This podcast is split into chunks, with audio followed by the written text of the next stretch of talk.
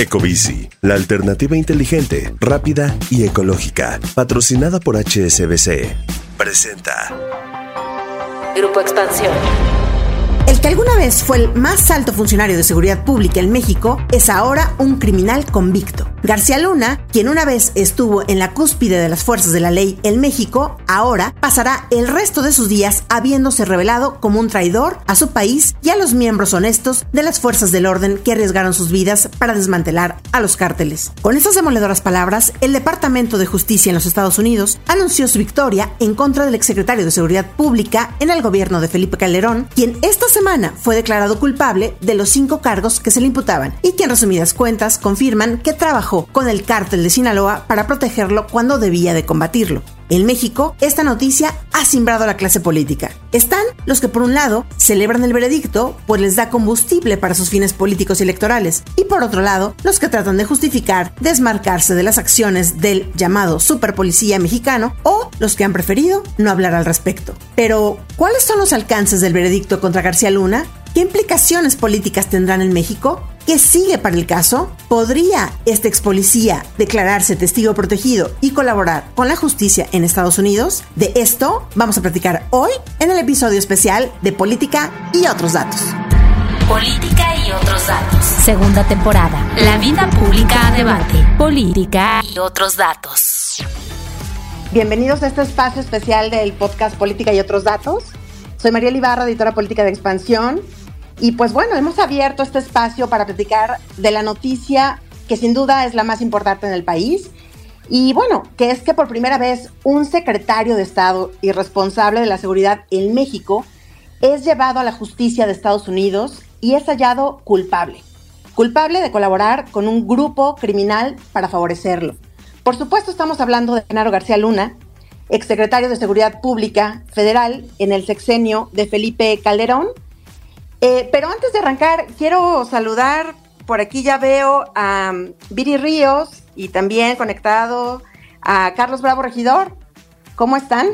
Hola, ¿qué tal, Mariel? Eh, me da muchísimo gusto estar en este espacio de política y otros datos. Gracias a todos por la invitación, gracias por acompañarnos, eh, pero en especial muchas gracias a nuestros invitados especiales. Tenemos esta noche con nosotros a Arturo Ángel, quien, eh, bueno, es un gran periodista, estuvo dándole seguimiento directo a este caso eh, y además, eh, recordaremos, es ganador del Premio Nacional de Periodismo. Y también tenemos a Nadia Sanders, también periodista, por cierto, también periodista muy premiada, recibió el Premio Rush en el año pasado, apenas en 2022, del CIDE y de la UAM. Entonces, muchísimas gracias a ambos también por acompañarnos esta noche. Bienvenidos a ambos. Ahorita les vamos a abrir, les vamos a ir abriendo el micrófono. Carlos, ¿cómo estás?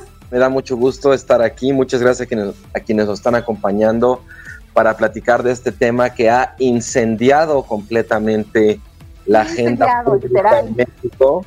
Y qué mejor que hacerlo con mis queridos Arturo Ángel y Nadia Sanders, eh, extraordinarios periodistas y además, pues muy buenos amigos. Gracias por acompañarnos.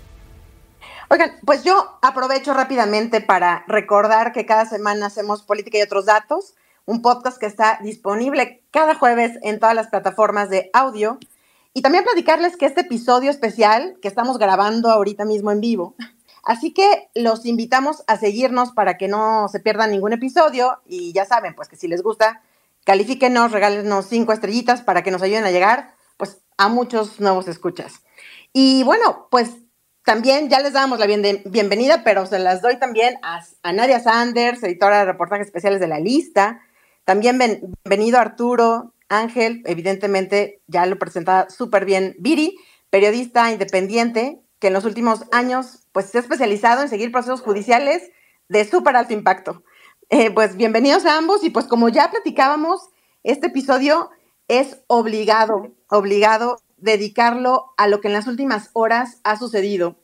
Y pues que se trata del histórico fallo de un jurado de 12 personas en Estados Unidos que ratifica las sospechas, ¿verdad?, que ya rodaban desde hace muchos años sobre la protección desde el poder a grupos criminales. Al menos para el caso de Genaro García Luna, eh, pues que lo podría dejar por vida, ya nos predicará eh, Arturo y Nadia, por vida en una cárcel en Estados Unidos.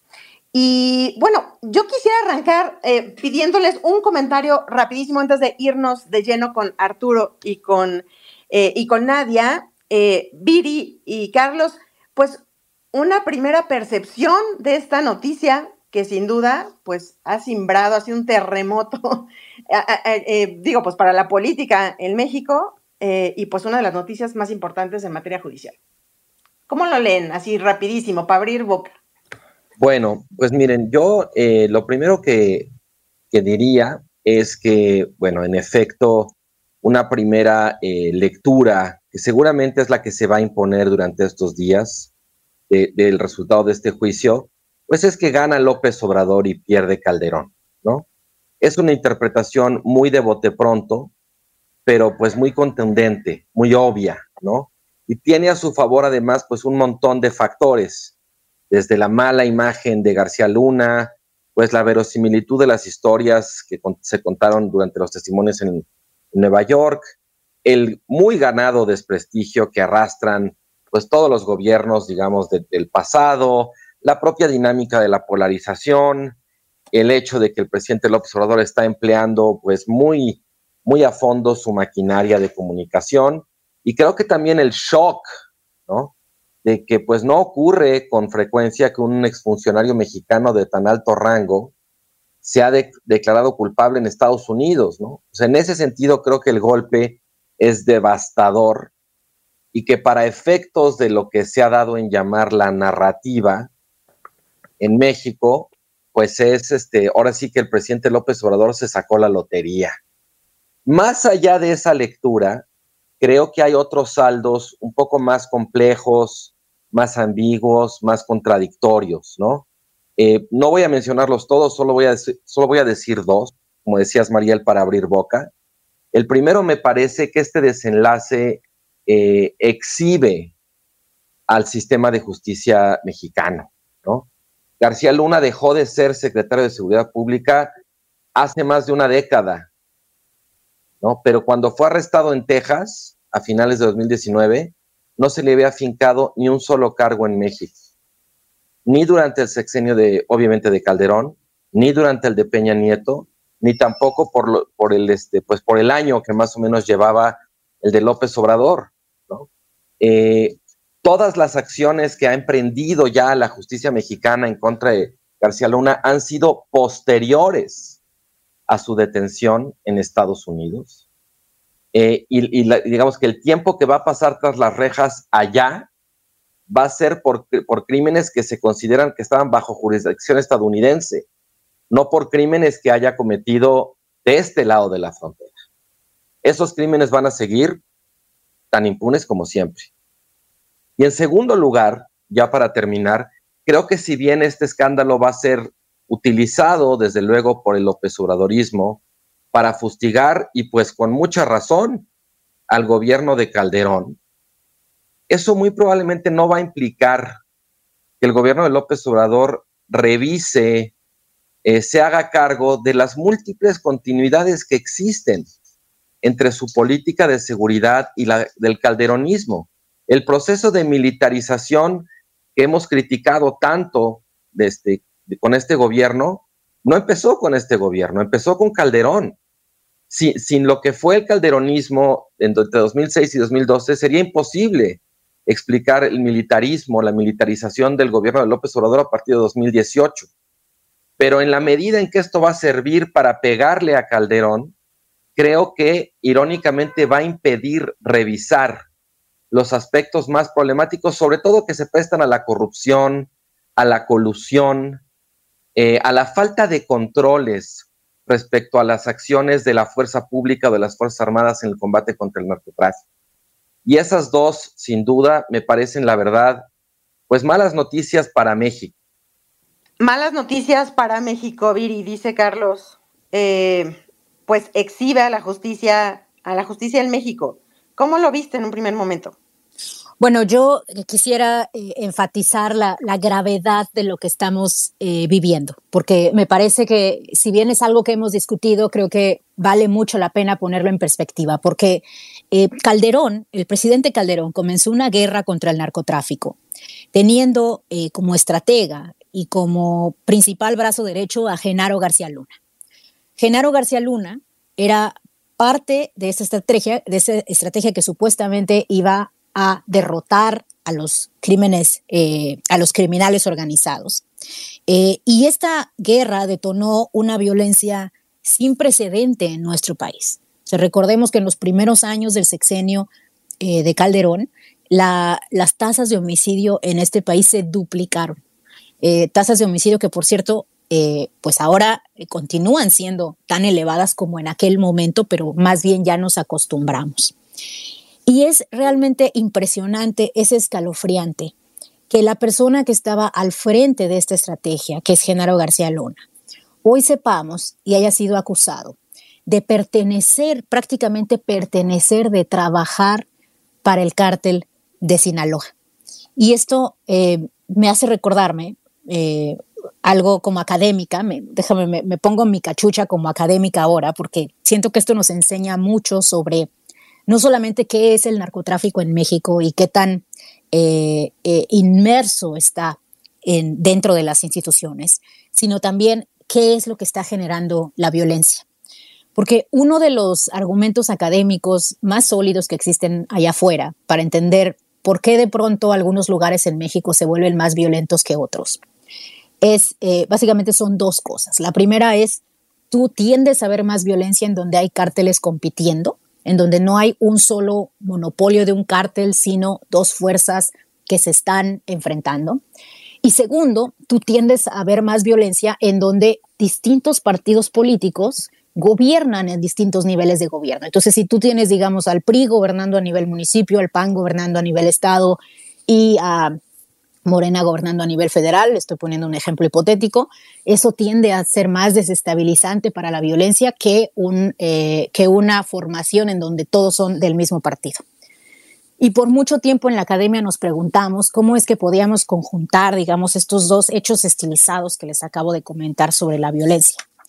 Y lo que ahora nos enseña este juicio de García Luna es que muy probablemente se debe a que la violencia es el resultado de inestabilidad de la inestabilidad que se genera cuando, eh, se, cuando tanto autoridades implicadas como criminales están luchando por el control de eh, las redes criminales. Digamos que los conflictos son por apropiarse hasta cierta manera de las redes de protección y de contubernio que existen entre autoridades y entre eh, criminales organizados. Y esto, eh, pues es algo, digamos, que desde el periodismo ya, eh, pues habíamos observado en algunos casos, digamos, no nos sorprende, por ejemplo, pensar en el negro durazo, ¿no? Que tenía, pues precisamente este tipo de acuerdos, digamos, hace muchos años.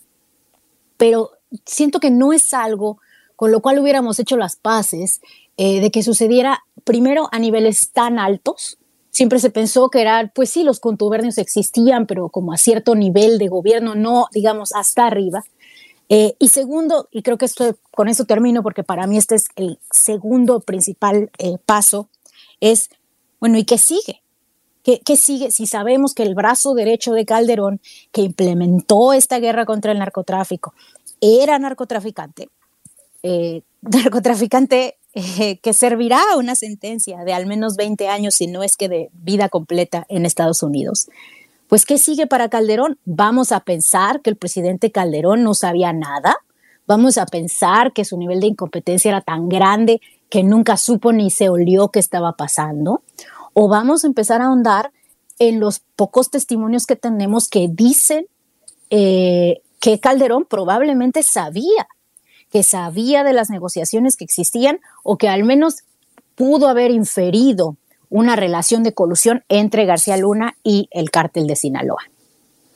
Justo esta es una de las grandes preguntas, Viri, que, que vamos a tratar de, pues, no sé si contestar acá, porque no sabemos bien bien qué sigue, pero eh, tratar de poner también aquí en el centro. Pero yo quiero aprovechar la presencia, evidentemente, de Arturo y Nadia dos periodistas, como ya dijimos, muy experimentados, que estuvieron ahí en el juicio, siguiendo todas las audiencias, 21 días en donde hubo más de 25 testigos, eh, pues muchos de ellos delincuentes que lograron convencer a estos 12 miembros del jurado que finalmente declaran culpable a Genaro García Luna de los cinco cargos que le imputó la Fiscalía estadounidense.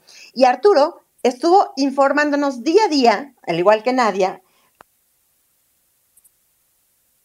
Twitter, que la verdad es de que muchos de nosotros estuvimos siguiendo para entender qué es lo que estaba sucediendo pues en el en este juicio que algunos llaman el verdadero juicio del siglo. Arturo, bienvenido. Bienvenido a este espacio. Eh, y pues en realidad yo, yo te preguntaría tus primeras igual impresiones de este juicio. ¿Cómo lo preveías tú? ¿Pensabas que se iba a declarar así de los cinco cargos, eh, pues que saliera culpable? Platícanos un poco la vivencia que tuviste en estos 21 días, pues de estar ahí, metido en, en el, en, pues en la corte, en, la, en, en el distrito este. Hola, ¿cómo están? Eh, a ver, eh, sin duda fue un juicio eh, importante, sorprendente, ¿no? para los que tuvimos la oportunidad de cubrirlo y Nadia me ayudará a, seguramente a confirmarlo, pues una experiencia incluso muy de las más importantes seguramente en nuestra carrera periodística, más allá de que llevamos cubriendo procesos en México, ¿no? Em, eh, eh, eh, era, era estadísticamente estaba claro que Genaro García Luna tenía pues las de, las de perder al haber accedido a, este tipo de, procedimientos y llegar a un juicio por, por jurado, ¿no?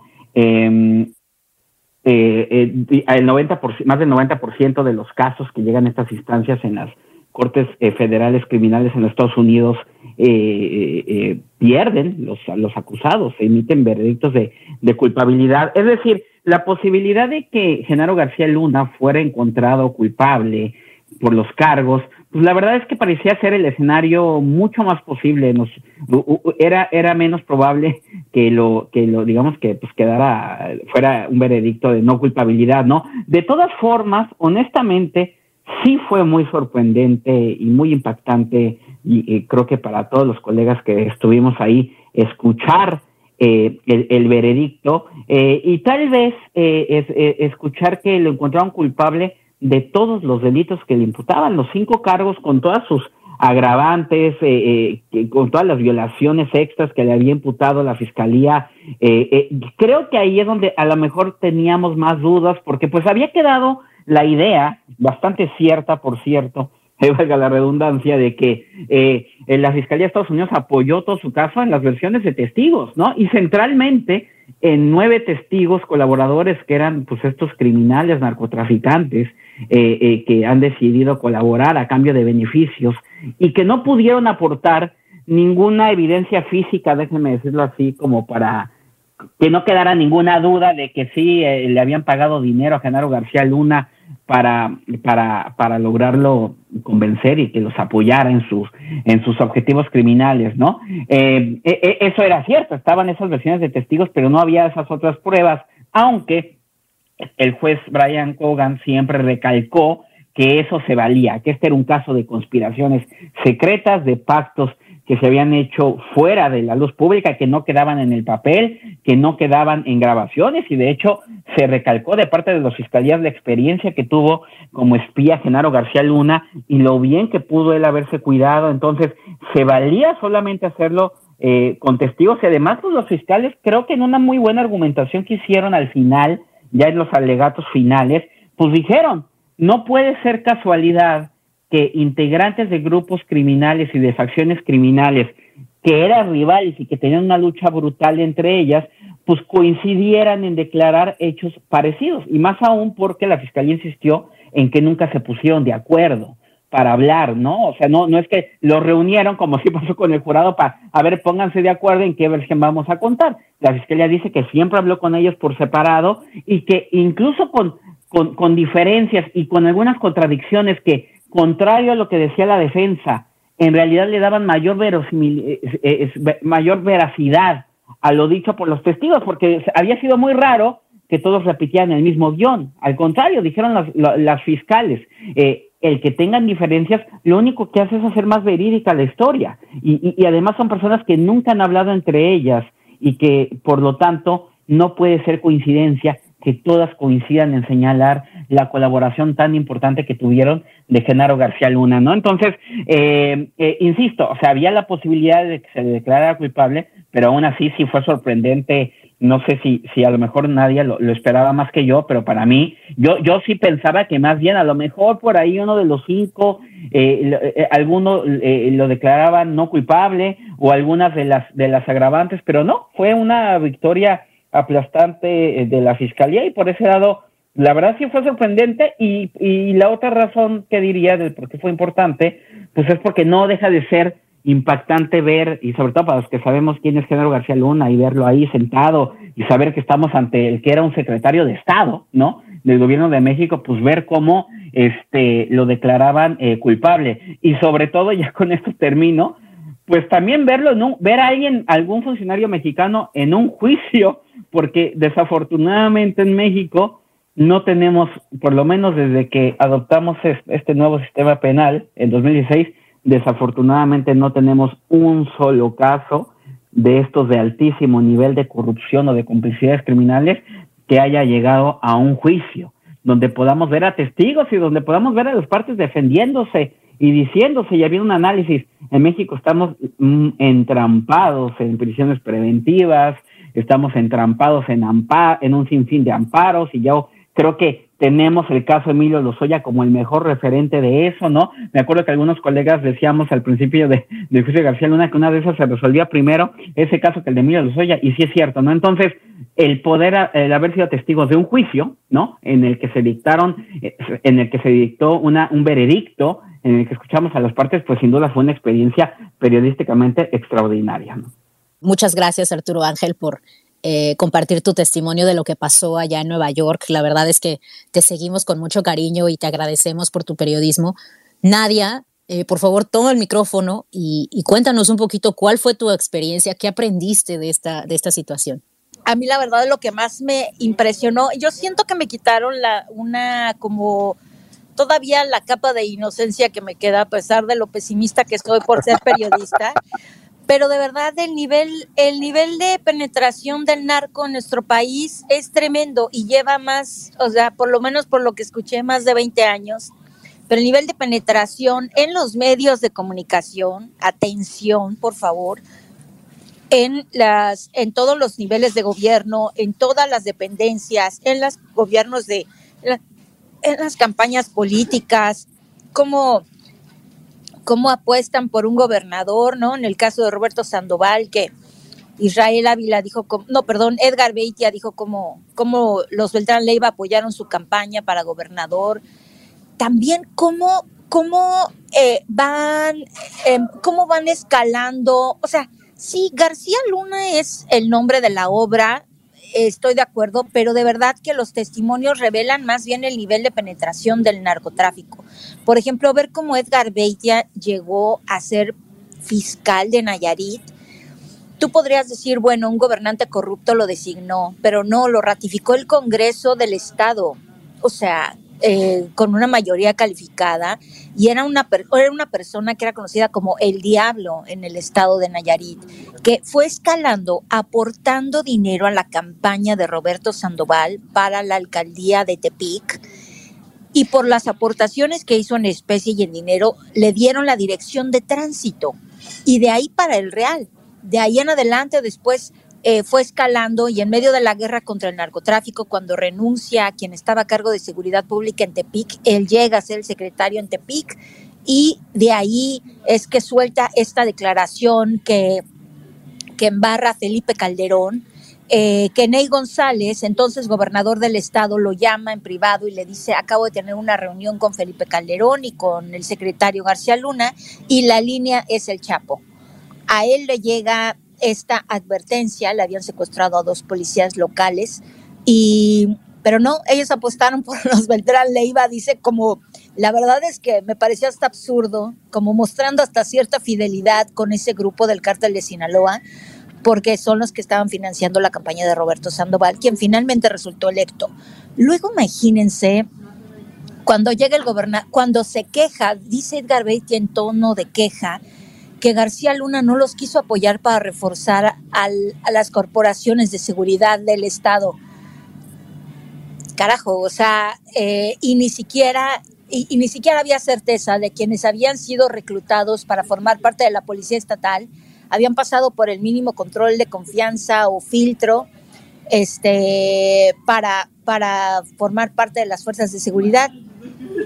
Entonces, eso me lleva a pensar, eh, eh, a entender de alguna manera este recorte de recursos a, muchos policías, ojo, no a justificar, pero sí en esta lucha eh, de poderes, de cárteles, de quién tiene a qué autoridad en su bolsa, de quién tiene a qué mando con ellos, me ayuda a entender mucho la centralización del tema de seguridad que está haciendo el presidente y de recursos también, ¿no? De recursos económicos y eh, limitando los recursos federales a las corporaciones locales.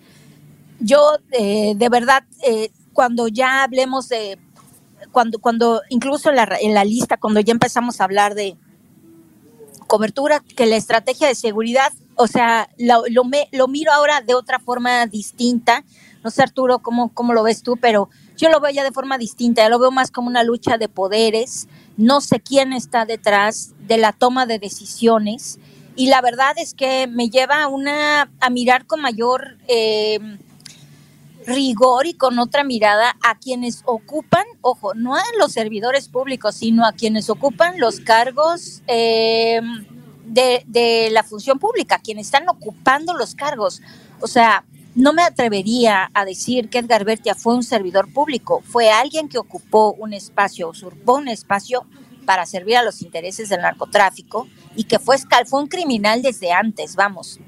Y me pregunto, pues, ¿de qué manera, o sea, qué fallan, como que todas las partes que han fallado socialmente, que llevaron al Congreso a ratificarlo, ¿no? Hay sin duda, hay este, hay muchas otras cosas que revisar como sociedad. Entonces, en conclusión, cerrando esta idea, eh, sí fue, para mí el, tema es el nivel de penetración que tiene el narco. Y cuando el grande, Sergio Villarreal Barragán, que me pareció el eh, aniquilador cuando dice, en México todo es posible, la corrupción es muy grande. Te lo está diciendo un tipo que actuó impunemente, que, actuó impunemente durante años, primero para, para Amado Carrillo, para el Señor de los Cielos, después para Arturo Beltrán Leiva, que fue el estratega de la expansión de, del cártel de Sinaloa en gran parte del país, todo con ayuda del gobierno, todo con ayuda de las autoridades. No solo la, de no solo la que encabezaba García Luna, también con el ejército, ¿no? Y, y, y escuchar a un narcotraficante como el conejo decir que su preocupación al traer lanchas rápidas con cientos de toneladas de cocaína a las playas de Huatulco y de Iztapa y de Acapulco no era la Marina, no era la Secretaría de Marina. Su preocupación era Arturo Beltrán Leiva porque se estaba metiendo en su plaza. Entonces, eh, eso a mí me, me quita ese, yo creo que sí, sí tengo todavía cierta inocencia y la perdí aquí, colegas. Creo que, creo que de alguna forma eh, todos, Nadia, todos al escuchar, pues ya de viva voz, eh, pues todas las historias, eh, pues que se contaron, todos los, los, testigos, estos nueve testigos, sobre todo los que, de los que hace énfasis Arturo. Pero voy a permitirme leer rápidamente algunos de los comentarios que nos han llegado por acá. Eh, dice David Fadua, lamentablemente, caray, no defiendo a García Luna, pero que los dichos de un narco sean prueba suficiente para declarar culpable a alguien está mal. Y bueno, pues con esto supongo que a todos estamos de acuerdo, que también en estos dichos pues embarraron a Marcelo. Supongo, no sé, que Marcelo, supongo que Marcelo, verdad, no lo sé, dice Marcelo. Eh, a mí me llama la atención. Déjame, déjame saltar ahí tantito, Mariel, porque yo también que creía eh, eso. O sea, a mí también me parecía, decía, híjole, es que lo que dicen suena muy verosímil, pero híjole, quienes lo dicen para mí tienen muy poca credibilidad.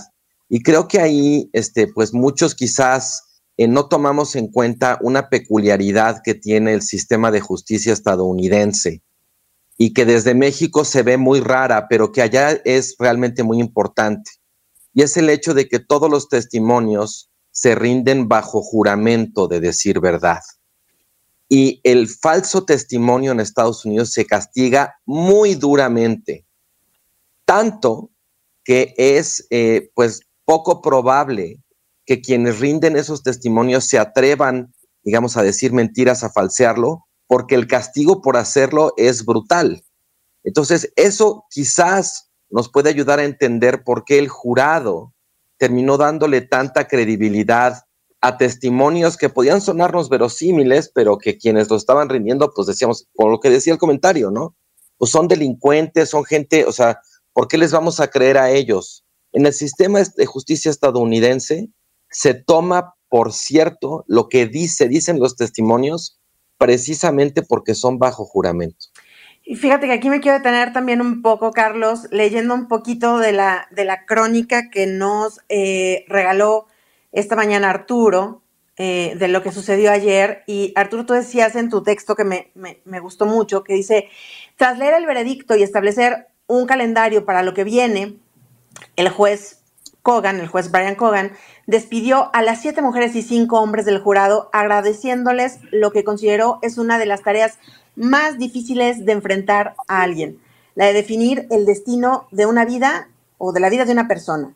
No era para menos. Uno de los integrantes del jurado, un hombre de unos 30 años de edad, sollozaba y las lágrimas se le escapaban en un reflejo inequívoco de lo que para ellos representó la misión que acaba de dar, que acaban de dar por cerrada. Arturo, cuéntanos, ¿cómo viste al jurado? 12 personas que son, eh, imaginemos que, nos, que, que, alguien nos escoge, alguien escoge a 12 personas que pueden ser las que están caminando enfrente ahorita de, tu casa, ¿no? Cuéntanos un poco eso, ¿cómo viste el jurado? Y cómo en ellos recae, justo como dice el juez, pues el destino de una persona que está ahí frente a ellos.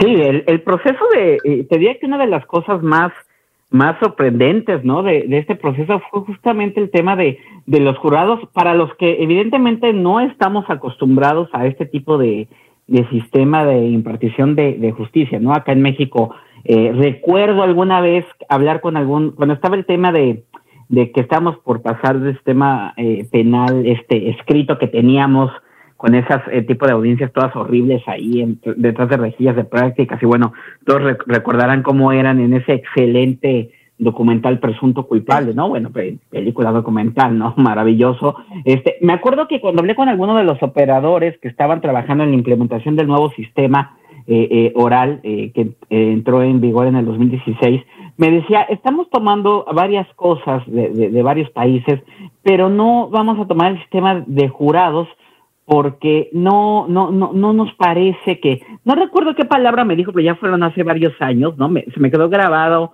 eh, la, experiencia, no tanto la literalidad de, lo que me comentó, pero era algo en el sentido de que no veían que actual, eh, actualmente, porque hace muchos años, eh, pero muchos, muchísimos años, sí había jurados en México, pero decían que ahora no tenían eh, como mucha, alguna cuestión de mucha confianza, de que la idiosincrasia, en fin, cosas de la de, nuestra sociedad y de, nuestro contexto actual diera para eso, ¿no? Y, y, bueno, la verdad es que por eso ver ahora este proceso en, Estados Unidos, desde las primeras audiencias, ¿no? Que sí eran parte del juicio, ¿no? El juicio oficialmente arrancó cuando comenzó la selección de los jurados y desde ese momento estaba Genaro García Luna presente y estaban las partes y sí me acuerdo que fue muy sorprendente ver cómo teníamos esta lista de, de 400 candidatos escogidos al azar y cómo hubo una preselección de, ya no me acuerdo, me, creo que eran como 160 y los vimos desfilar, ¿no? En, en, en compareciendo uno a uno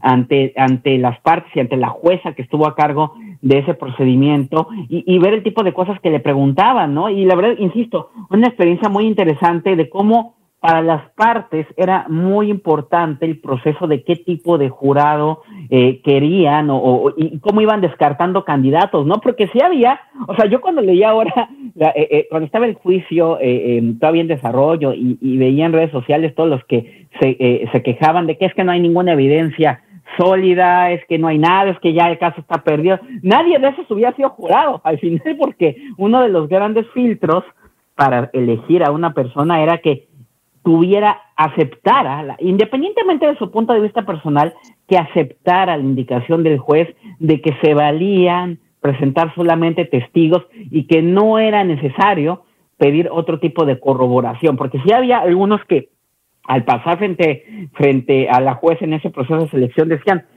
bueno, yo no tengo, algunos de plano decían, no, yo no creo en criminales. Entonces, esos de plano en automático quedaban para afuera, ¿no? Y algunos otros decían, híjole, bueno, eh, eh, no sé si, si confía mucho en un narco, pero a lo mejor si lo que dice viene acompañado de algún documento, alguna hoja, pues igual entonces sí lo valoraré. Bueno, esos también quedaron fuera, ¿eh? Porque eh, la instrucción era usted tiene que aceptar la idea de que el, el, el, testimonio de una persona puede ser verídico aunque no haya ninguna otra prueba. Entonces, eh, muy interesante el proceso de la selección, ¿no? Sí, sí, sí, o, sea, era, eh, eh, era muy, era, era, muy apasionante, yo diría en el sentido de darle cobertura a eso, porque pues era como iban quedando al final personas, ¿no? Que de alguna forma no tuvieran o, tuvieran la disposición, ¿no? De, de, de, de, aceptar el testimonio de una sola persona y solamente evaluar si les parecía verídica la historia o no, si la veían creíble, si a la luz de lo que contaban otros y ya, ya teniendo el cuento completo, lo encontraban eh, eh, aceptable, ¿no? Pero no, no, no, no eliminarlos de antemano. Y, y bueno, luego ya tuvimos, además, y, y luego otra cosa, ¿no? El, pedirle a estas personas que durante tantas horas, de tantas semanas, prácticamente era, era, esa quitarlos de su, de su vida cotidiana y sentarlos ahí, pues a escuchar una historia que a muchos yo creo que no les interesaba mucho, porque digo, los periodistas en México, nosotros, a lo mejor muchos de los que están escuchando este, este, este, este space, pues bueno, estamos aquí porque de alguna manera nos interesa el asunto, ¿no? Pero imagínense estos ciudadanos elegidos sacados de su contexto donde pues a lo mejor que, ah, sí tiene idea de, por ejemplo, quién es el Chapo, muchos de ellos, y quiénes son estas personas, pero no tanto de, pues, quién es García Luna. La enorme mayoría, y creo que casi todos, ni lo conocían. Entonces, imagínense sacarlos de su vida cotidiana, de sus trabajos, algunos con vacaciones en puerta y sentarlos ahí ocho horas diarias, estar escuchando este, estos testimonios, pues, y digo, sí exige un enorme esfuerzo, porque además no puede faltar ninguno. De hecho, justamente una de las suspensiones oye, Arturo, que tuvimos. Oye, Arturo, eh, pero estarás de acuerdo conmigo que, o sea, la fiscalía también supo hacer su trabajo para mantener, para enganchar a los, a los integrantes del jurado. O sea, supo hacer su trabajo. ¿En qué sentido? Trajeron un personaje como el conejo, que era el principal distribuidor de cocaína de Colombia para Arturo Beltrán Leiva, y bueno, casi que una serie de narcos de Netflix que se queda corta comparada con lo que les contó el conejo. Y recordarás cuando el conejo estaba, estaba mostrando su mansión en el desierto de los leones, dando detalles de cómo había mandado hacer la, a tallar la madera a mano, de la puerta que había mandado traer de la India. Estaba enseñando sus tigres blancos, su león, su pantera, su chimpancé. Y cuando dice el conejo que él tenía un gato blanco persa, maravilloso, dice, maravilloso, blanco como la coca. Bueno, es que el gato lo tenían, pero hasta el más somnoliento y apático estaba al borde de la silla viendo al testigo cómo era el gato persa blanco como la cocaína. Y hasta les dijo, sí, se llamaba Perico. Bueno, ese fue uno de los momentos de verdad entre el absurdo, lo memorable, lo irrisorio no sé por qué nos estamos riendo de esto, el mismo traductor, el mismo intérprete de la corte le dice perico, o sea, va con el, va con el testigo y dice perico, y le dice el conejo, sí, perico, y hace la seña de cuando acercas el dedo, la mano a la, a la nariz, a la fosa nasal, y, y inhalas, dice perico, inhala, bueno, el jurado estaba, nunca los había visto tan atentos. Entonces dice, el, intérprete no sabía cómo traducir eso. Y dice, um, yeah, perico, like when you sniff. Híjole, es que eso fue ahí, eh, yo creo que varios de ellos seguramente sabían que era eso, pero no sabían que en México, que en Latinoamérica le llaman perico. Y eh, hablar de su gato perico, este, hablar de, eh, de sus animales, pero además decir que que lo detuvieron comiendo fresas con crema con una novia en el Ajusco. Es que esa narrativa, en ese sentido, supo hacer muy bien la fiscalía su trabajo, porque trajo este testigo que de verdad me pareció, no dijo mucho en cuanto a elementos, lo que sí dijo fue que, por ejemplo, los operativos de detención eran ordenados por la policía, eran ordenados por los mismos integrantes del narco. O sea, el rey Zambada fue quien ordenó a Edgar Vallardo asegura, le dio la dirección del conejo para que aseguraran su casa en el desierto de los leones. O sea, esos operativos o Arturo Beltrán Leiva fue quien ordenó la detención del rey Zambada y fue un operativo eh, comandado eh, eh, por el Grande. O sea, no fue un logro de, nuestro, de, nuestras fuerzas de seguridad. Por eso les digo que cualquier cosa que ahorita nos presenten como un logro, como un esfuerzo en seguridad, de verdad que lo pondré en duda al 100 por, por, por esto que se dijo. Y bueno, en ese sentido, esa parte sí lo supo hacer, creo yo, muy bien el equipo de la Fiscalía, que además, Arturo, estarás de acuerdo, que era un equipo de gente muy joven, o sea, eran chavitos que neta no tendrían más de 32, 33 años. Y Sarita Comatiredi, que se me hace una mujer muy fuerte, muy dura, muy contundente en su trabajo, en sus, en sus examinaciones, en las contraexaminaciones. También Erin Reid era la segunda eh, a bordo, la segunda cargo, que, que era una, una, fiscal, una, asistente fiscal muy, eh, muy hábil.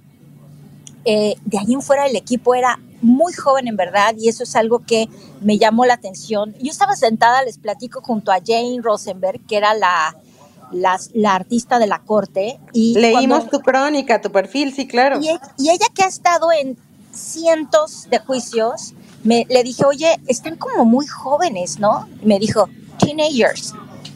Entonces, eh, eh, eh, esa, fue, esa fue parte de la eh, de la experiencia allá adentro. Entonces, aunque muy jóvenes, sí tenían una estrategia, yo pienso, armada.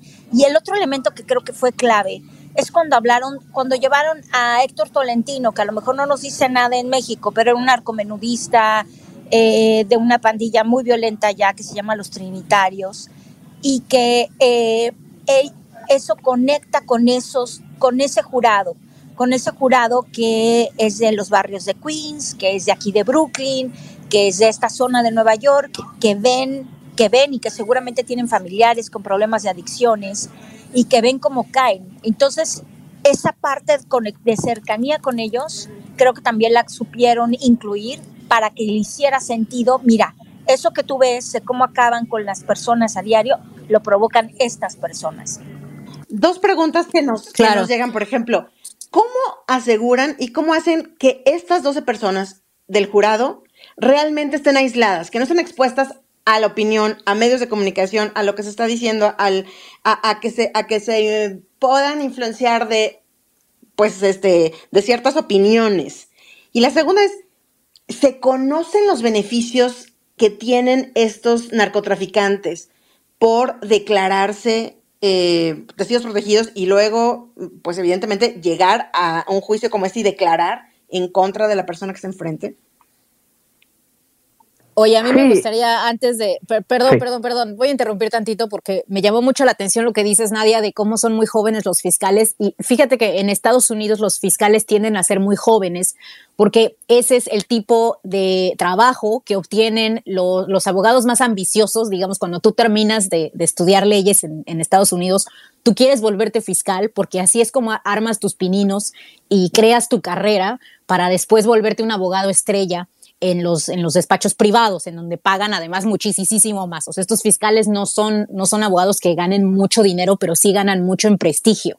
Entonces es muy común, ajá, es muy común que, que sean, eh, como dices, jóvenes, pero que también sean jóvenes que tienen o sea, están poniendo su carrera ahí. Entonces planean, digamos, todos, eh, todas sus evidencias y demás eh, justo de forma que ellos no puedan perder, porque para un fiscal así joven como ellos, perder un caso de esta magnitud, pues básicamente acaba con su carrera y con, sus esperanzas de eventualmente volverse un, abogado de primera en la, en la iniciativa privada. Pero en comparación con otros juicios, en comparación con el del Chapo Guzmán, era otro grupo etario totalmente, por lo mismo, por los compañeros que cubrieron el juicio del Chapo Guzmán, eran de otro perfil, un perfil gente mucho más joven, de lo que fue el juicio contra el Chapo Guzmán. Y para hacer un juicio en contra de un eh, en contra del exfuncionario de más alto nivel de México traído a la justicia de Estados Unidos, la mayoría de la fuente coincide en eso, que eran gente muy chavita. Claro. Fíjate que yo, yo creo que Estados Unidos nunca acabó de entender la magnitud de este juicio. Eso es algo que a mí, como que a mí me quedó eh, como por ahí, ¿no? Como que siento que incluso si tú te fijas, eh, pues los medios estadounidenses sí, sí cubrían el caso, ¿no? Pero no con, no con la fuerza que por supuesto se estaba eh, cubriendo en México y como que siento que nunca acabó de cuajar. Por supuesto ya cuando se le declaró culpable a, los dos o tres minutos hubo una nota en el New York Times, etcétera, pero siento que nunca acabó de cuajar lo importante que era este juicio para Estados Unidos. Pero bueno, ya, era, era mi paréntesis. Arturo, perdón, tú querías decir algo.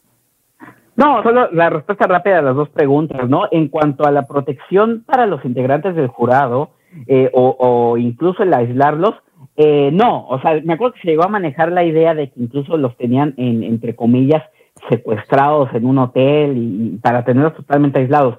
No era así, lo que sí había era que normalmente a la mayoría de ellos, eh, cada que tenían, había día de audiencia, la misma corte los recogía en sus casas, los trasladaba al edificio de, de, la corte ahí en Brooklyn y luego los llevaba de regreso a sus casas. Es decir, durante el tiempo en que estaban en las instalaciones de la Corte Federal ahí en Brooklyn, sí prácticamente no teníamos contacto con ellos. De hecho, yo no sé, no recuerdo ni una sola vez en que haya coincidido en el elevador con alguno de ellos cuando sí nos tocó, y nadie no me dejará mentir, coincidir en el elevador con los fiscales, con los abogados, con la esposa de General García Luna, con todo mundo, pero con los jurados no. Es decir, sí había en las instalaciones de la Corte una, una, eh, una, una un resguardo muy fuerte sobre ellos. Eh, sus nombres nunca los conocimos, ni nosotros, ni las partes, siempre era jurado número uno, número dos, número tres, número cuatro. Cuando eran 400, todos tenían numeración hasta 400, y cuando seleccionaron a los 12 finales les reasignaron su número, es decir, el, el, la jurado número 133 se volvió la jurado número 3, ¿no? Entonces,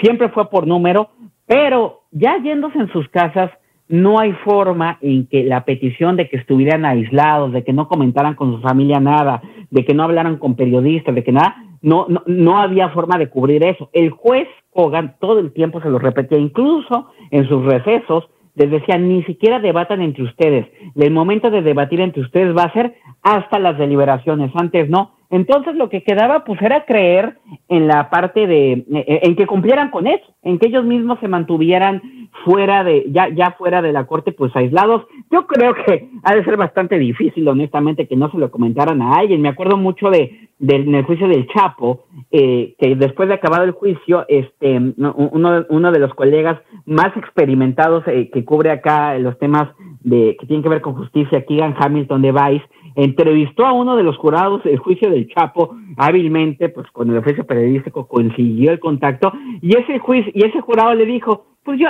lo entrevistó ya acaba, ya después del juicio obviamente ¿eh? y le dijo, pues yo la verdad sí veía noticias y sí, sí vi en redes sociales cosas del caso, no y con ese argumento quisieron tirar los abogados del Chapo, luego el proceso no les dieron la razón, pero bueno eh, eh, creo que ahí queda sobre eso, no y la otra pregunta de los beneficios en cuanto que obtienen los testigos, estos colaboradores de la fiscalía, sí se conoce porque en todos los casos, y a mí me llamó la atención eso, a lo mejor es una cosa que por estrategia o por obligación hace la fiscalía, los propios fiscales les preguntaban a sus testigos desde todas las atrocidades que han hecho, y ahí escuchamos cosas horribles, hasta qué beneficios han obtenido y qué beneficios esperaban de esta colaboración, tanto beneficios de reducción de sentencia como beneficios de en temas migratorios, ¿no? Porque algunos incluso pueden recibir visas ya para estar aquí de manera definitiva, en gran medida por seguridad, ¿eh? Porque sí considera Estados Unidos que, que, que, que la persona, varias de estas personas, su vida podría estar en peligro si regresan a sus países, ¿no? Entonces, los no fiscales le quitaban esa narrativa en parte a, la defensa y ellos preguntaban. Y luego la defensa, que también tiene acceso a esa información, preguntaba eh, también o insistía en eso al contrainterrogar a los testigos, pero bueno, era información que se exponía abundantemente durante los interrogatorios frente al jurado. Sí, y además, eh, justo lo que dices Arturo, era como la, ese fue el principal, como la principal estrategia de la defensa, encabezada por César de Castro, eh, decir eh, pues todos los crímenes que había cometido, hacerlos confesar y después le quitó ese balón el equipo de los fiscales con los siguientes testigos, haciendo ellos mismos, pero de una forma menos dura, este, hacerlos decir todo el tipo de crímenes que habían cometido y los beneficios. Y aquí es, eso es, una pregunta súper importante la que haces, Mariel, porque hay dos eh, reglas que son las únicas que le permiten a un juez dictar una sentencia por abajo de lo que marca eh, las leyes en Estados Unidos, que son la Carta 5 KI y eh, el, el, formulario R30. Ahorita me acuerdo del otro nombre, ahorita lo estoy checando en mis notas, pero eh, había dos clases de testigos, los que ya habían recibido sentencia, como Edgar Beitia. la regla 34. Que había recibido, exacto, R30, la regla, exacto, la regla 34, y que ya habían recibido sentencia, como Edgar Beitia, de 20 años, y que buscaban una reducción de esa condena. O sea, es decir, no importa, esto es otra lección que también aprendí no importa el tipo de crímenes que hayas cometido, la información que tienes es mucho más valiosa que eso. ¿Por qué lo digo?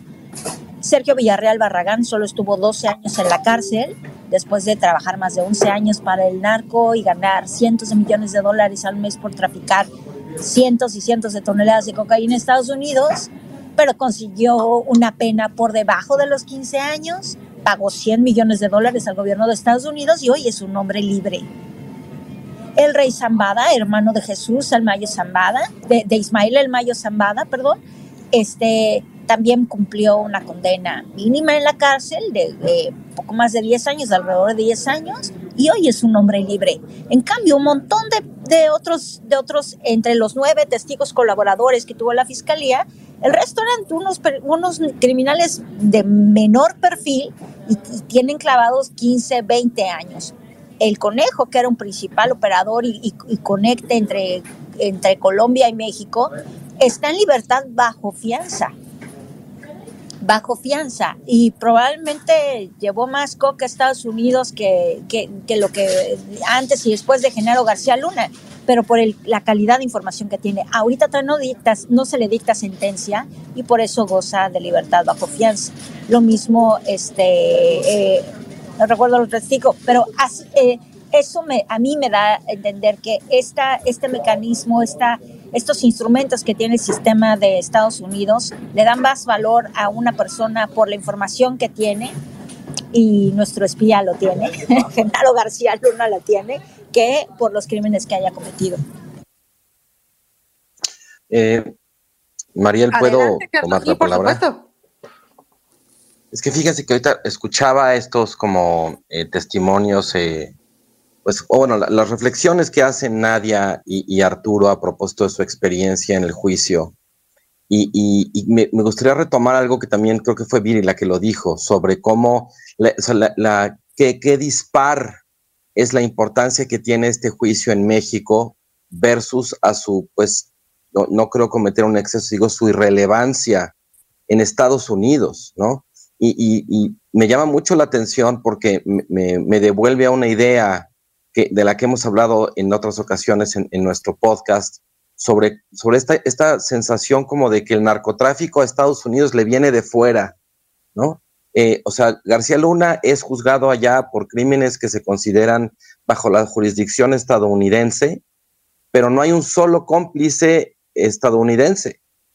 O sea, es como si desde México controláramos todo el mercado de las drogas en Estados Unidos, ¿no? Los cárteles mexicanos, los políticos corruptos mexicanos, ¿no? E, e incluso esta parte que decías, Nadia, de la estrategia de la, eh, de la fiscalía para tratar de conectar con el jurado, diciéndoles, bueno, pues aquí está este dealer de Queens, ¿no? Eh, diciendo cómo, cómo afecta todo esto la, la vida cotidiana ya de su comunidad. Ajá, pero en medio de toda esta historia que se estaba contando y ese dealer, pues hay un tema de transporte de la droga, hay un tema de lavado de dinero, hay un tema de corrupción, de colusión, de negligencia, o sea, quedan un montón de preguntas respecto a cómo funciona el narcotráfico en Estados Unidos, que creo que los mexicanos deberíamos ser los primeros interesados en formular y en recordar porque desde luego el impacto que tiene este caso para nosotros, pues nos hace, eh, desde luego, eh, condenar lo que fue la política del calderonismo, eh, García Luna, que pues qué traición, qué tragedia, ¿no? Este aparente superpolicía termina convertido en un narcopolicía, ¿no? Pero yo insistiría mucho, hay todo un lado de esta historia que no, que no se cuenta y que se esperaba que supiéramos más desde el juicio del Chapo y no lo supimos, y ahora con García Luna tampoco. Se siente que para mí es el gran pendiente, es la gran incógnita de esta historia. ¿Qué onda con el narco gringo? Bueno, yo agregaría una, una segunda eh, pregunta que, a mí me queda eh, y que creo que sí podemos resolver porque esta de, los gringos escapa a nuestra jurisdicción, pero para mí la, la pregunta, el elefante en el cuarto es, ¿por qué tenemos un Estado incapaz de proveer justicia? ¿Por qué los estándares de prueba en México son tan altos que promueven esta suerte de impunidad? Eh, porque, ¿Por qué es tan difícil avanzar, presentar, eh, resolver un juicio en México y sentenciar a alguien? A ver, eh, para mí el mismo caso de, Genaro García Luna, de, Genaro García Luna, perdón, es evidencia de eso. O sea, vean, por ejemplo, Genaro sí tiene cargos presentados en México, pero como que uno a uno se han ido medio cayendo o como que se han dado cuenta de que no van a jalar. Miren, por ejemplo, eh, recordarán que hay un cargo en contra de él por enriquecimiento ilícito, una denuncia, me parece que viene de la Secretaría de la Función Pública. Y bueno, un tribunal ya por ahí dijo que no hay problema, este, que eh, el señor eh, Genaro García Luna puede justificar adecuadamente la mayoría de sus recursos. Recordaremos también, por ejemplo, que a la esposa pues le liberaron las cuentas bancarias con, con un amparo, ¿no? El mismo día en que Genaro García Luna estaba siendo declarado culpable.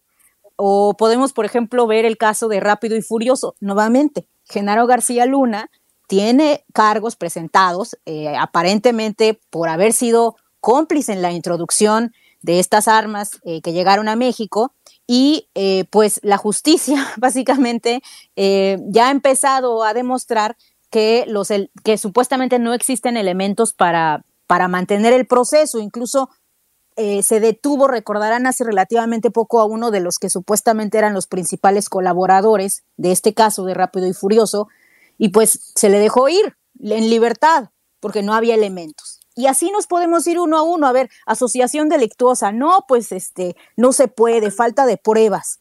Y sistemáticamente tenemos un sistema de justicia incapaz de llevar a los criminales y de condenar a los criminales, aún ante evidencias contundentes, porque aquí sí quiero acentuar, eh, muchos periodistas ya habían mencionado eh, la cantidad de dinero asombrosa que tenía García Luna. nosotros sí tenemos evidencia de que García Luna tenía una cantidad de dinero que no era justificable. ¿Cómo es posible que nuestro país no haya podido presentar un caso al respecto? De verdad, para mí es el elefante en el cuarto. Bueno, justamente hoy decía el presidente López Obrador que ojalá pues eh, García Luna se hiciera pues casi el testigo protegido para que pudiera decir eh, si recibía o no órdenes de Calderón y, de Fox. Eh, preguntarles, este, Arturo y Nadia, justo esto que decía, justo esto que decía Viri. parece ser que siempre tenemos que esperar a que todos los juicios y todas las condenas vengan de fuera, justamente por lo que sea Viri, porque aquí no tenemos, uno, no hay investigación, no existe la forma, eh, algo sucede con el sistema de justicia en México que no podemos hacer eh, eh, pues estas investigaciones que lleven al banquillo a estas personas. Y dos, preguntarles también, o sea, de pronto pareciera que el juicio de García Luna termina pues en junio, cuando sea o conozcamos la condena que le dé el juez, pero tiene muchísimas otras cuentas pendientes eh, en México. Y no solo, ¿y qué va a pasar con todas las personas, ya decías tú, Nadia, que se nombraron en el juicio? Y recordemos que parte de que García Luna esté ahí fue porque también fue nombrado en el juicio del Chapo, ¿no? ¿Cómo lo ven? ¿Qué esperan? ¿Qué, hacia dónde nos va a llevar todo esto que conocimos del juicio de García Luna?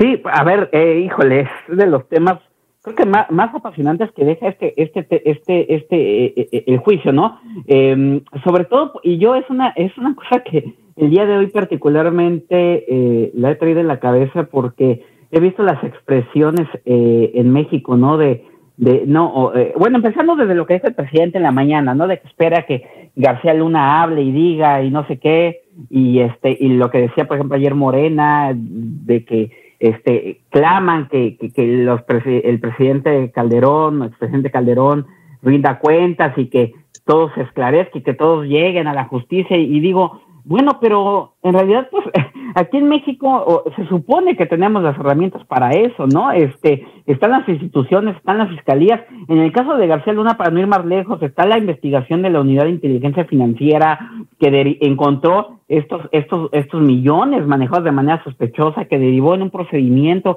que se está impulsando en Florida, pero también en México están estas órdenes de aprehensión, que por cierto, son órdenes de aprehensión que se obtienen después de que ya había sucedido en, en, Estados Unidos la detención de García Luna. Pero eh, entonces, ¿por qué esperar a que, em, eh, eh, a que tengan que moverse las cosas del lado de Estados Unidos y no detonar este tipo de investigaciones en México, ¿no? Porque incluso lo de ayer, digo, sí muy sorprendente, las primeras planas, en fin, para nosotros fue un evento muy importante, pero pues no deja de ser una victoria de la justicia de los Estados Unidos con todos los asegúnes que le queramos ver, si nos gusta o no el sistema. Yo, yo incluso le preguntaba de Castro en, en uno de los, el abogado defensor de, de, García Luna, en uno de los, de tantos recesos que hubo, ¿no? Y creo que él mismo lo decía al final en la entrevista que dio después del veredicto, pues a lo mejor no nos gusta el sistema, pero es un sistema que nos funciona y que funciona y que llegan a este tipo de resoluciones.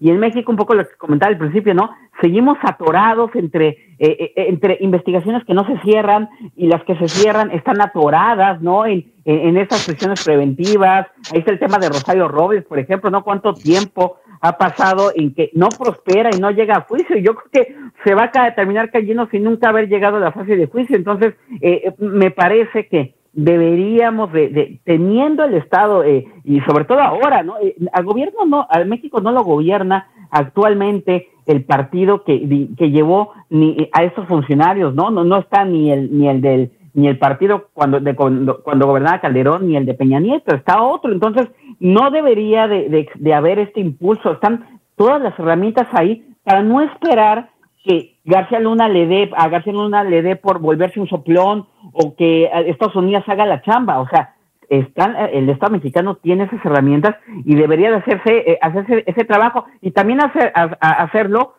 para esclarecer todos esos crímenes, porque nadie, no me dejarás mentir, pero era horroroso escuchar a gente como Edgar Beatty admitir, no, yo deliberadamente este, eh, fui cómplice de muchos asesinatos, yo en algún momento ordené que a, este señor que estaba en un hospital que lo apodaban, no me acuerdo cómo, le quitaran la seguridad para que pudieran llegar y lo ejecutaran, yo fui el responsable de no sé cuántos crímenes, y aquí en, en las audiencias teníamos a representantes del gobierno de México, y yo quiero pensar que no, ojalá, ¿no? Que no solamente estuvieran ahí pues para pasar el chisme al gobierno de cómo, cómo, que si ya nombraban a Calderón y no sé qué, sino pues de tomar nota de estos crímenes que con, de una manera desquiciante hablan aquí, estas personas lo reconocen porque pues en saben aquí, saben que los están narrando en una jurisdicción que no les puede procesar porque a Estados Unidos no le interesa en lo más mínimo eh, procesar a algunas de estas personas por, por un asesinato en Michoacán o en Guerrero, ¿no?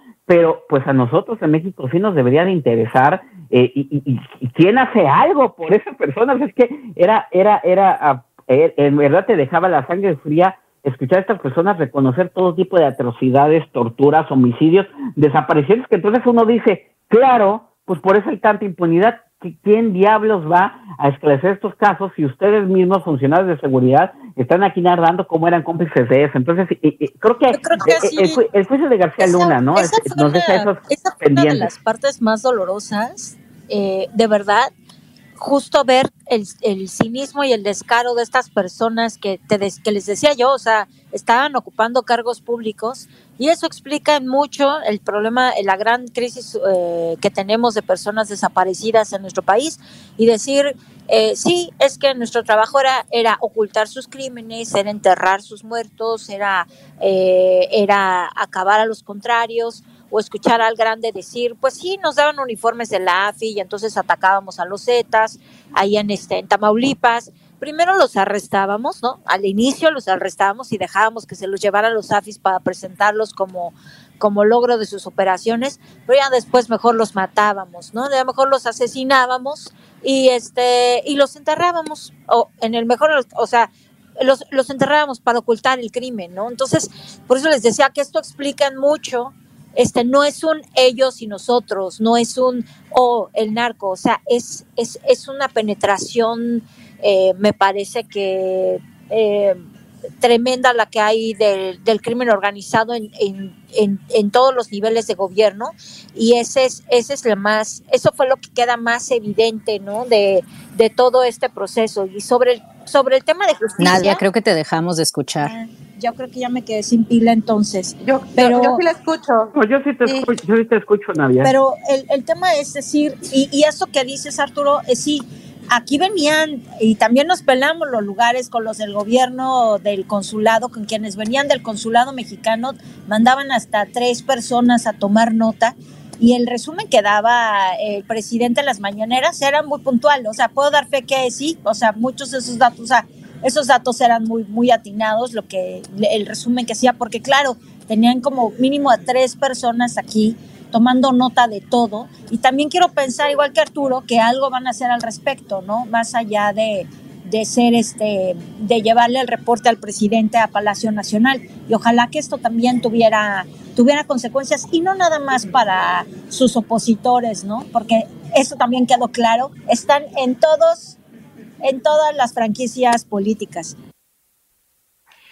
Antes de, de pasar micrófono para una ronda final, quisiera leer algunos de los comentarios que tenemos por acá.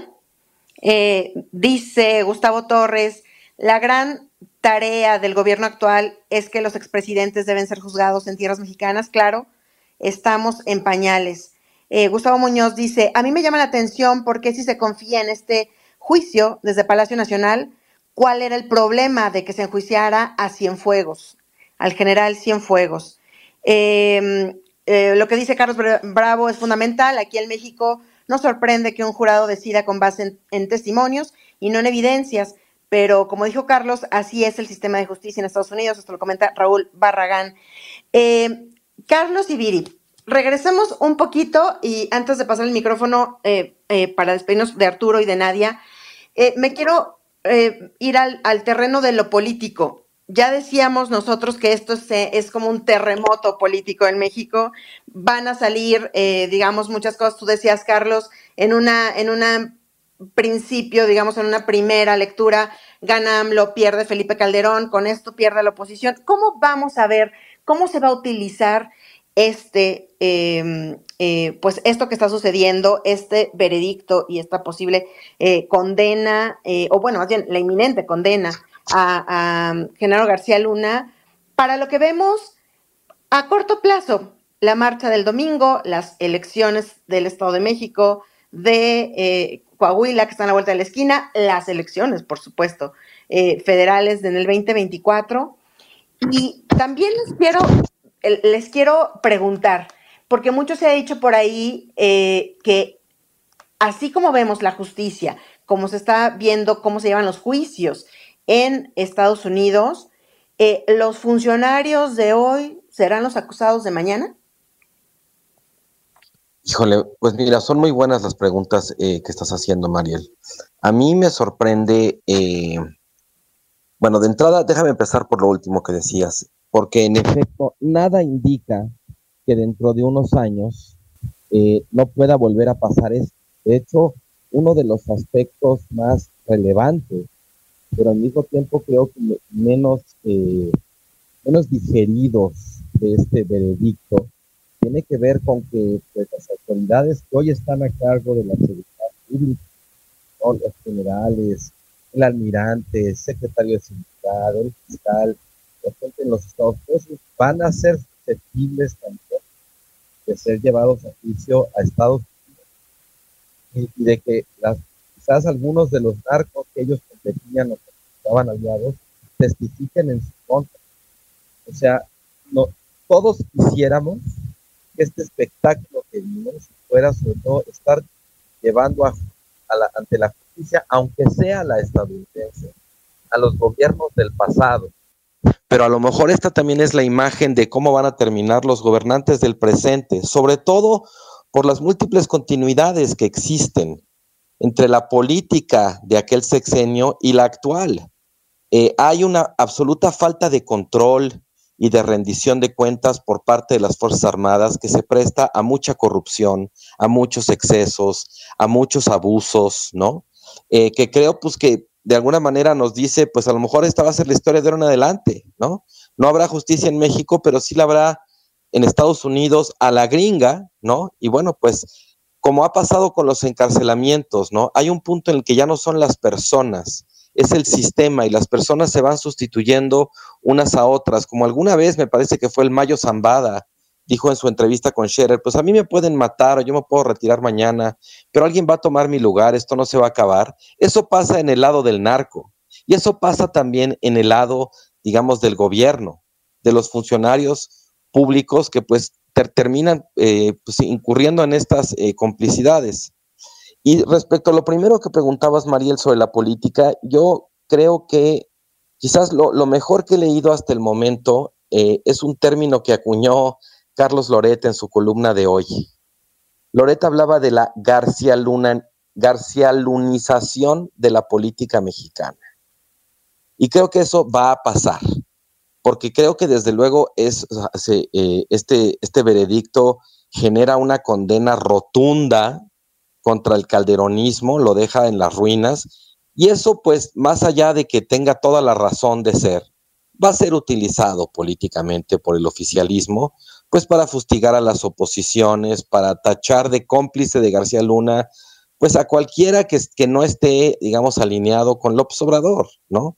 Ya lo empezó a hacer el presidente. Carlos, perdón, pero el, el, citemos a alguien más, mi querido Carlos, este creo que, que, que bueno, la honestamente digo, a mí, a mí me, este, a, mí me critican mucho porque luego recomiendo, a mí me critican mucho porque luego recomiendo columnas de gente con la que no estoy de acuerdo. Pero si trabajaron de la mano, o sea, no sé, me parece, este, pues son la referencia, digamos, puedo citar a, otros periodistas más enterados, analíticos y que por lo menos no mira, olvida, un compromiso con García Luna como lo tuvo él, ¿no?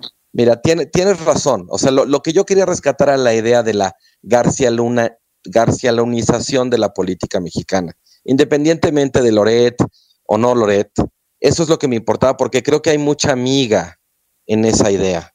Creo que esto de García Luna lo vamos a ver ahora hasta en la sopa.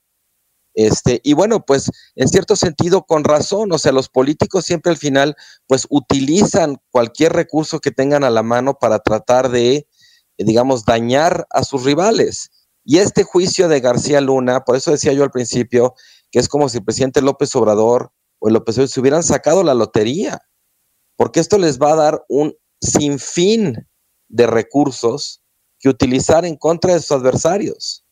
Eh, y bueno, hay una parte en la que es inevitable, porque bueno, pues ya es, es ahora la verdad oficial que García Luna fue un narcopolicía, y eso es algo brutal, trágico, eh, condenable, indignante, pero pues también muy útil políticamente.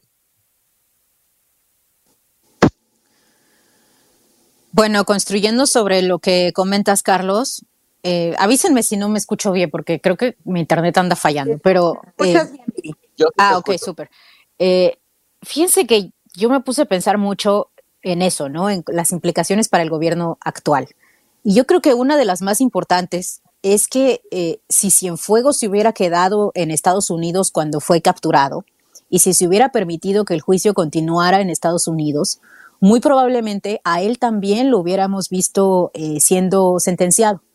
Eh, porque de hecho, eh, las, digamos que las evidencias que se presentan para el caso de Cienfuegos muy probablemente hubieran sido similares, es decir, hubieran sido testimonios de personas eh, que ya sea fueron parte del crimen organizado o, sabes, creo, creo que se hubiera parecido mucho ese caso. Y creo que probablemente la razón por la cual estamos viendo a Genaro García Luna tras las rejas y a Cienfuegos no, eh, pues pudiera ser eh, consideraciones de tipo político. Y digamos que no nos sorprendería que así fuera. ¿no? O sea, creo que incluso si nosotros vamos a otros países, pues nos damos cuenta de que en muchas ocasiones cuando caen los altos mandos, eh, sobre todo por casos de narcotráfico, tiene que ver con que los altos mandos ya no pertenecen al partido en el poder. Pienso, por ejemplo, mucho en el caso de Honduras.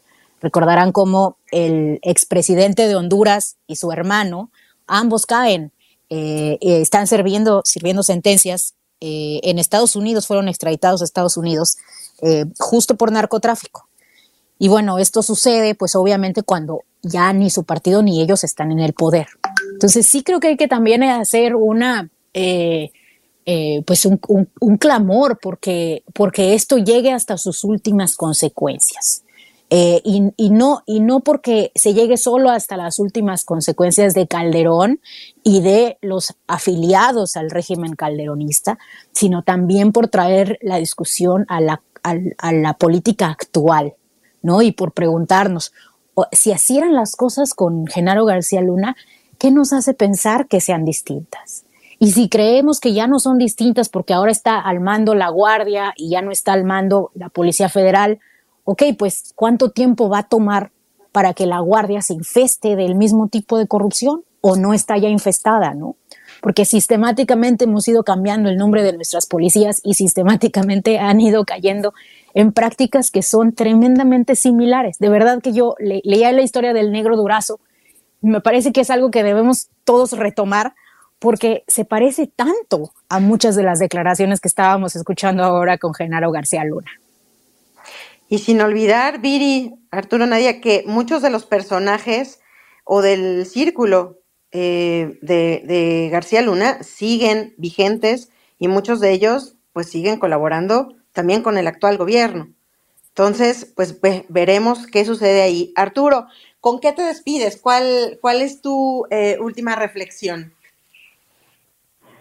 Eh, eh, eh, tal vez, digo, a riesgo de, volverme a repetir, yo me quedo este, con, de nuevo, ¿no? Con el tema de, de, de la experiencia de haber presenciado, documentado, visto cómo funciona, cómo sí puede funcionar, insisto, con sus asegúnes, un sistema de justicia y de nuevo el deseo y el sabor de boca o, el mal sabor de boca más bien de, de, lo que tenemos en México y que no logramos que los asuntos lleguen a juicios, ¿no? A mí sí esa parte, que además digo, me apasiona y me obsesiona, este, en cuanto, sé y no soy ingenuo en el tema de que lo político está muy metido en todo esto y que intervienen otras otras manos ahí y que hay casos como el de los Oya, no se entienden las postergaciones en las que estamos si no fuera por intereses políticos de uno u otro lado, pero, pero ojalá pronto, ya sea con el propio García Luna, ¿no? Que, que, que, les interesa eh, mucho por muy justificadas razones a la administración actual o el de, o el de Felipe Calderón o el de quien sea, ¿no? Pero ojalá pronto tengamos en México este, eh, casos que lleguen a juicio, que los grandes casos de corrupción, empezando por el propio García Luna, ¿no? Porque se le acusa de contratos eh, ya el tema del narcotráfico ya lo vimos, lo vivimos aquí, veremos la sentencia y en fin, ¿no? Pero el tema de corrupción, ese que, que, tanto, tanto, tanto nos ha golpeado, eh, empezando por los contratos que supuestamente dio García Luna a cambio de pagos, todo lo que ya sabemos, que, porque sí está documentado periodísticamente, como ya se mencionaba hace rato, tenemos excelentes investigaciones, libros que han dado cuenta de, de, de, de las relaciones y las conexiones empresariales de, García Luna con, la, familia Weinberg, cómo se triangulaba el dinero, en fin, todo, todo ese trabajo periodístico que ya está, este, ese trabajo que sí existe en México de, las áreas que han dado seguimiento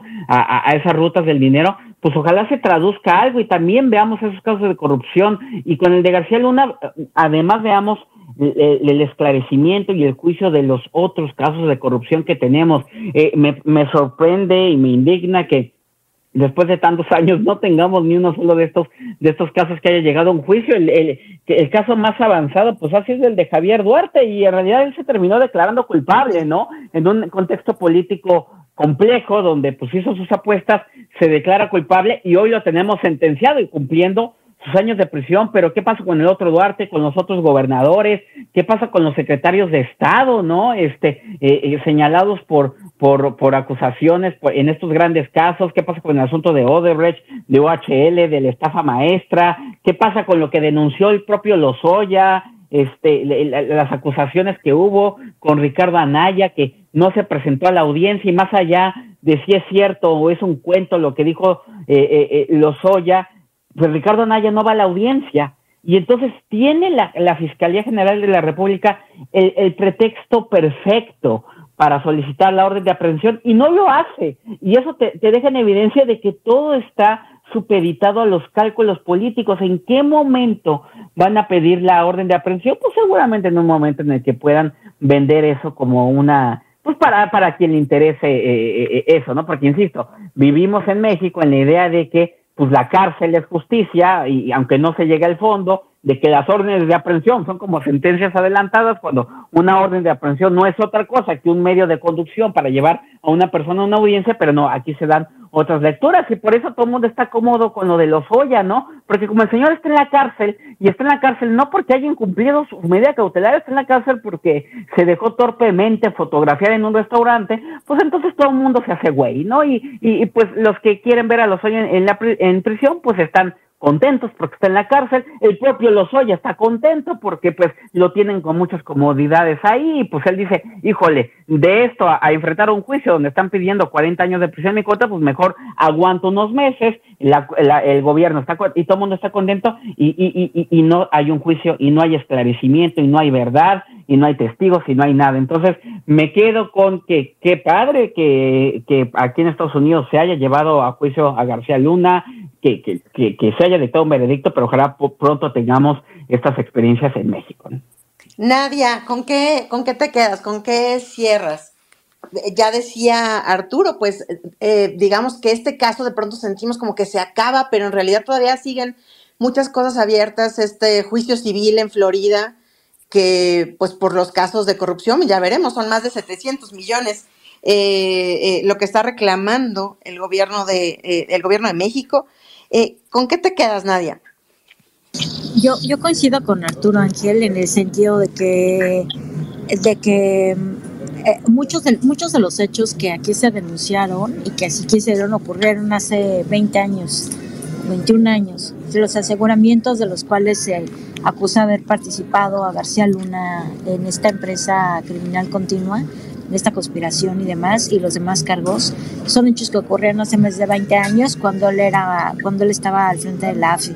Entonces, este, pues yo, yo o sea, creo que a lo mejor si hay efectos de esto, no en el, no en el corto plazo, eh, pues yo no dudo que en cinco años, al menos en unos años más, tal vez igual con los cambios de administración y de gobierno, estemos viendo a otros, a otros que ahora están ¿no? Este, que ahora están en funciones o que ahora están en España o que ahora están en otros, este, en otros países. O sea, eso, eso también me queda como, como aprendizaje, que, este, que no importa, el, no, no, puede que no haya como resultados o acciones inmediatas, este, sino que se siga, este, sino que tomen más tiempo armar los casos, construir las piezas necesarias, que es lo que dijeron los fiscales también, para poder eh, traerlos a la justicia. Muy bien, y pues con esa música de fondo que tenía Nadia Sanders, nos despedimos. Les damos de verdad las gracias por acompañarnos hasta el final de este episodio. Recuerden que todos los jueves a partir de las 6 de la mañana pueden escuchar el podcast de política y otros datos en la plataforma de audio de su preferencia y cada mes aquí en este espacio eh, de Spaces. Gracias Nadia, gracias Arturo por compartirnos sus reflexiones, sus experiencias, sus análisis de todo lo visto en estos 21 días pues en Estados Unidos. Muchísimas gracias a todos. Hasta la próxima. Toda la información, detalles y seguimiento de los personajes políticos de México y el mundo en política.expansión.mx. Me enteré en expansión. Política y otros datos es un podcast de expansión. Ecobici, la alternativa inteligente, rápida y ecológica, patrocinada por HSBC, presentó. It is Ryan here and I have a question for you. What do you do when you win? Like, are you a fist pumper? A woohooer, a hand clapper, a high fiver. I kind of like the high five, but if you want to hone in on those winning moves, check out Chumba Casino. At ChumbaCasino.com, choose from hundreds of social casino style games for your chance to redeem serious cash prizes. There are new game releases weekly, plus free daily bonuses. So don't wait. Start having the most fun ever at ChumbaCasino.com. No purchase necessary. VGW. Void were prohibited by law. See terms and conditions. 18 plus.